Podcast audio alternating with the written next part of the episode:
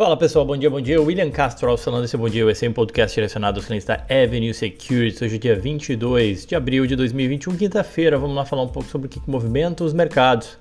Que ontem, né, feriado no Brasil, mas não feriado aqui, não foi feriado aqui nos Estados Unidos, né? Então, para quem tem seus PDRs, não conseguiu negociar, não conseguiu fazer nada, teve que ficar só assistindo. Enquanto a bolsa americana aqui teve mais um, teve um dia de alta. É, a gente começou, a gente começou o pregão sem uma direção muito bem definida. Né? Na primeira parte do dia predominou a cautela com a piora na, da pandemia Covid em alguns países como Índia e Japão. No entanto, na parte da tarde os, os índices se firmaram, né? E o foco do mercado mudou para os sinais de retomada da economia americana. Os investidores também continuaram acompanhando a temporada de balanços corporativos, que eu disse que na segunda-feira que ia ser o foco dessa semana e tem sido o foco dessa semana. E a gente viu o Dow Jones uh, com uma alta de 0,93, assim como o S&P se recuperando depois de dois dias de queda, e o Nasdaq com uma alta de 1,19. Quase todos os setores foram bem, com exceção de utilities, o XLU caiu 0,8%, mas destaque positivo é para o setor de biotech, com o XBI se recuperando de parte das perdas recentes, subindo 3,5%. Outro setor que foi bem foi Metals and Mine, né, mineração e siderurgia, com o XME ETF do setor subindo 3,2% setor de bancos regionais também teve uma alta aí de 2,65, o código dele é o KRE. Destaque entre as ações para as ações da Moderna, de Biotech, com alta de 8%, da Zilab, né, esse é o código dela, em 4,4%, também outra empresa de Biotech, que subiu ontem. As ações a ação de, das empresas siderúrgicas, a United Steel, a, o código dela é X, subiu 4%. A Alcoa, mais focada em alumínio, subiu 3.88, o código dela é AA, e a First Majestic, de, que é mais focada em prata, o código dela é AG, subiu 4.3%. Na ponta oposta, né, a gente viu as ações do Netflix fechando com queda de 7.4%, depois de um resultado mais fraco. As ações da Oracle 3.3%, Spotify 3,5%, assim como da NextEra Energy, que caiu 3.2% com o resultado que eu já comento, já já comento a respeito. A gente viu também as ações de de aviação performando bem, as de cruzeiros performando bem na esteira aquela tradicional de uma do, do trade aquele né, de reabertura da economia, essas ações acabam indo bem também. Ontem no dólar a gente não teve nenhuma negociação com o mercado fechado, né? Para hoje, na Ásia, as bolsas asiáticas fecharam na quinta-feira com desempenho forte. O índice Nikkei subiu 2,38, recuperando-se parcialmente dos dois dias consecutivos de queda. É, o índice COSP da Coreia subiu 0,18, movimento majoritariamente positivo nas bolsas asiáticas ocorre apesar da Índia ter registrado aí na quinta-feira 310 mil novas infecções pela Covid. Os, os gráficos de, de, infecções da, de Covid na Índia assustam realmente, né? faz um spike muito grande, é um país bastante populoso. E esse número de quinta-feira, esse número agora né, foi o pior resultado até o momento. Né? Ainda assim, o índice lá da bolsa indiana subiu 0,32 depois de algumas quedas, também já vem acumulando algumas quedas nos últimos dias. Na Europa, as bolsas seguem num ritmo positivo, é, seguem o ritmo positivo, na verdade, da sessão do dia anterior, né, ou seja, de ontem, é, e também da sessão na Ásia, é, seguindo aí com, com, uma alta. O, o Eurostox, aquele índice que reúne 600 empresas de todos os principais setores dos 17 países europeus subindo 0,56. Tá? As ações do setor de tecnologia têm os melhores resultados, subindo aí mais de 1,6%. Setor de serviços que cai 0,4%. Os índices são influenciados na, na, Europa pela divulgação do resultado do Credit Suisse, que informou um prejuízo, né? Todos os bancos tendo lucro, mas o Credit Suisse acabou tendo um prejuízo aí de 275 milhões de dólares depois de ter sido impactado pelo escândalo do fundo de head, do fund, né, o Archegos Capital Management, que teve que liquidar a posição desse fundo e aí gerou uma perda para o Credit Suisse já esperado, já tinha saído isso no mercado recentemente. Para hoje os futuros apontam uma estabilidade, estabilidade a queda, na verdade, de 0,1%, mas ainda sem muita definição. Agora são 7 horas e 17 minutos aqui de manhã. Na agenda, a gente tem hoje um dia importante, é talvez o dia em termos de agenda econômica mais importante, com decisão de juros pelo Banco Central Europeu e seu comunicado. A gente tem ainda pedidos de auxílio de emprego aqui nos Estados Unidos e dados de vendas de casas usadas aqui também nos Estados Unidos. Amanhã saem os dados de vendas de casas novas e ajudam a dar uma ideia de, do setor de housing aqui na, na, economia americana. Mas conforme eu já tinha comentado, né, o foco ele recai sobre os balanços. Né? A gente tem hoje American Airlines, a gigante dos brinquedos, a Mattel, tem Boston Beer, a gente também tem a Intel, a AT&T, a gente tem a SAP, Snapchat, todos eles divulgando seus resultados hoje entre abertura e fechamento de mercado, né? ou antes da abertura ou depois do fechamento. Então é isso que tem dado o tom, segue dando tom aí, uh, essa safra de balanço. Amanhã a gente tem a Honeywell, American Express, Kimberly Clark e a Schlumberg, todas elas amanhã.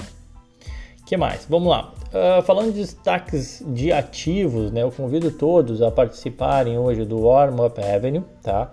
É, no qual a gente vai conseguir abordar um pouco mais e falar um pouco mais dos cases. Hoje eu e Guilherme Zanin, nós vamos falar um pouco dos resultados que saíram, falar, é, explicar um pouco do, da Next Era Energy, é, a ASML Holdings, para quem não conhece, uma empresa super interessante, e a Verizon uh, são as empresas que a gente vai comentar. Tá? Bom, vamos lá. Ontem a Nexera Energy apresentou resultado com uma queda de receita na parte de geração de energia, que ajuda a explicar a queda nas ações ontem, né? 3,2% de queda nas ações. E também, obviamente, que vale lembrar que as ações da Nexera Energy tinham subido 10% aí nas últimas semanas. A companhia reportou uma receita de 3,7 bilhões de dólares, ficou abaixo do que o mercado estava esperando, uma queda de 19% em relação ao ano anterior. Queda essa puxada pela divisão de energia renovável, que depois tem que abrir o resultado para explicar melhor.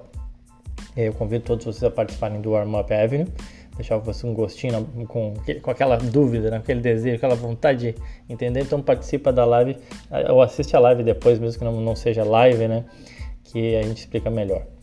É, ainda assim, a, a, a Nexera, né, para quem não sabe, além da geração de energia, ela faz a distribuição de energia aqui na Flórida, né, a Florida Power and Light, código dela, é, usa o, o, acrônimo FPL.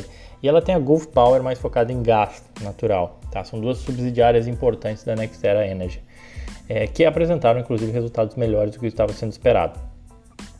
A FPL entregou uma receita subindo 3,3%, uma característica tradicional né, do segmento de distribuição e transmissão de energia, que são mais estáveis assim, em termos de, de, de crescimento né, e de geração de receita. E, e a Gulf Power, mais focada em gás, conforme falei, uma receita de 347 milhões, uma alta aí de 6% frente ao primeiro trimestre de 2020. É, que mais? Ainda assim, a empresa, mesmo com a queda de, da, do, do, segmento mais importante dela, que é o de geração de energia, tá? muito em linha também, obviamente, com é, a, o baque que a gente teve em termos de economia, né? em, em algum momento dos últimos, dos últimos meses, né? a geração de energia está muito atrelada também ao consumo em indústria, em diversas atividades econômicas que, que se reduziram. Ainda assim, é, apesar da queda da geração, a empresa conseguiu entregar um lucro por ação acima do esperado e com crescimento. Esse lucro foi através de um ganho de equivalência patrimonial, né? ou seja, ela tem participação em outras empresas e se essas empresas geram bons resultados, ela reporta de forma ajustada sua participação na demonstração de resultado dela, que acabou ajudando ela a entregar um lucro por ação de 67 centavos, uh, ante comparação de 59 centavos do primeiro trimestre de 2020 e aí ressalta uma característica da Nexera Energy que consegue sempre surpreender em termos de resultado, entregando crescimentos de lucro. É, se você olhar o resultado dela de anos, é uma escadinha, assim, é impressionante como essa empresa tem conseguido entregar com consistência crescimento de lucros. Para quem não conhece, a Nexera é uma empresa que, conforme eu falei, gera, transmite, distribui e vende energia elétrica para clientes de varejo e atacado aqui nos Estados Unidos. É a maior empresa produtora de energia eólica e solar do mundo, tá? grande parte da geração dela deriva exatamente das fontes renováveis de, de energia. Mas ela também tem um pouquinho de combustíveis fósseis, ela veio mudando né, matriz, mas ainda tem combustíveis fósseis como carvão. Atualmente o valor de mercado dela é 151 bilhões de dólares, tem um yield de 2%, é a maior empresa de energia do mercado americano. Vamos lá, seguindo. A ASML Holding, né? A ASML é o código dela, uma empresa que muita gente não conhece, né? Mas é uma empresa de mais de 270 bilhões de dólares de valor de mercado, tá? É uma empresa que foi fundada em 1984, tem sede na Holanda, tá? É, negocia aqui no mercado americano, tem mais de 26 mil colaboradores, tem um valor de mercado, eu falei, de 270 bilhões de dólares, atende países no mundo inteiro, Estados Unidos, Japão, Coreia, China, Taiwan, Europa e por aí vai. É, Para quem não conhece, ela é uma empresa que fabrica desenvolve e comercializa os componentes e materiais químicos para o setor de semicondutores. Então, provavelmente, é, o celular que você está carregando tem, um, tem algum produto da SML, na verdade, né? Porque é um componente químico que está lá dentro do chip é, do seu computador, do seu celular. Então, ela, ela, ela, ela fabrica né, esses diversos componentes e materiais químicos para essa indústria de chips. Reportou ontem os resultados referente ao primeiro trimestre de 2021, que foram melhores do que o esperado. As ações fecharam em, na quarta com, com alta de 6,25%. Se você olhar o gráfico de 5 anos, então você vai chorar se você não comprou as ações da SML, porque ela é uma empresa que vem entregando retorno, né, a, a ação vem refletindo o bom desempenho da empresa. A, a, receita totalizou 4,36 bilhões de euros, um aumento de 3%, não cresceu tanto, mas ainda assim cresceu. É, que mais? Além disso, as reservas líquidas totalizaram 4,7 bilhões, incluindo 2,3 bilhões em sistemas de EUV. Esse último é um fator positivo, porque o lançamento da tecnologia 5G, inteligência artificial e computação de alto desempenho também está aumentando a demanda pelos produtos dela. Né? É uma forma indireta de se expor ao 5G, a ASML. O uh, ah, que mais? A ASML vendeu 73 novas máquinas de litografia, que ficaram equivalentes às vendas do quarto trimestre. É, e seus sistemas, três sistemas, uh, o que ficou abaixo dos 7 vendidos no último trimestre. Ainda assim, o lucro por ação foi de 3,21 eh, euros, superou o consenso em 62 centavos, forte alta de 244% no lucro ano contra ano. É, isso se deu porque os custos operacionais aumentaram uma taxa menor do que o crescimento da receita, que permitiu ela gerar um lucro, esse, esse lucro né, tão extraordinário.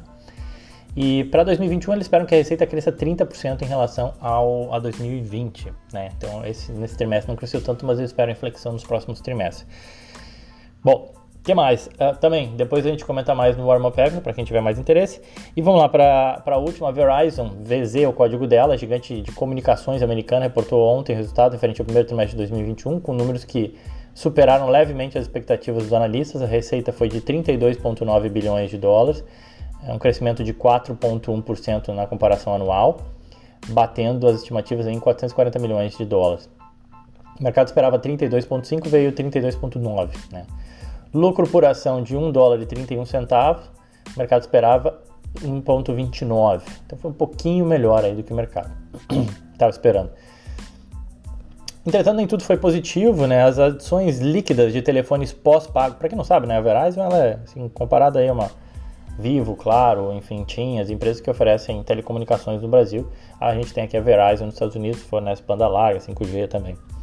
As adições líquidas de telefones pós-pago é, na verdade despencaram, foram 178 mil a menos. Né? A estimativa é que fossem só 41 mil a menos, foram 171.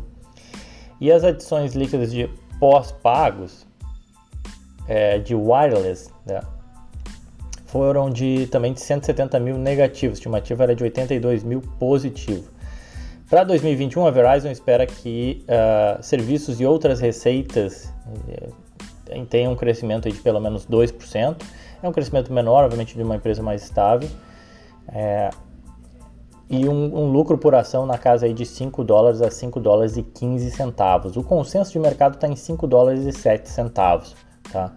Para quem não conhece, né, conforme, conforme, eu falei, a Verizon é uma holding que fornece produtos e serviços de comunicação sem fio, com fio, serviço de vídeo, dado, soluções de rede corporativa, internet das coisas e por aí vai. A empresa que foi fundada em 1983, possui mais de 200 milhões de clientes. É, tem como clientes, é, obviamente, Apple, sendo fornecedora de 5G. Também tem a NASA, fornece 5G para a NASA. E um valor de mercado de 240 bilhões de dólares. Nos últimos 12 meses, as suas ações não andaram muito bem. Quem cresceu mais aqui no setor de telecomunicações nos Estados Unidos nos últimos, nos últimos meses, a meu ver, tá? não foi nem a AT&T nem a Verizon, as, as duas maiores, mas sim a T-Mobile, que vem ganhando bastante espaço. E para acabar, né, só para não deixar passar batido, né, pessoal, o PicPay protocolou pedido para fazer IPO na Nasdaq. A PicPay entregou seus documentos, né, para fazer um, um, IPO. Uma das ofertas mais aguardadas, e muita gente perguntando, né, sobre sobre o PicPay vai levar a bolsa americana uma carteira digital aí de clientes de 50 milhões de usuários, né? São números bem bem grandes, né, do PicPay.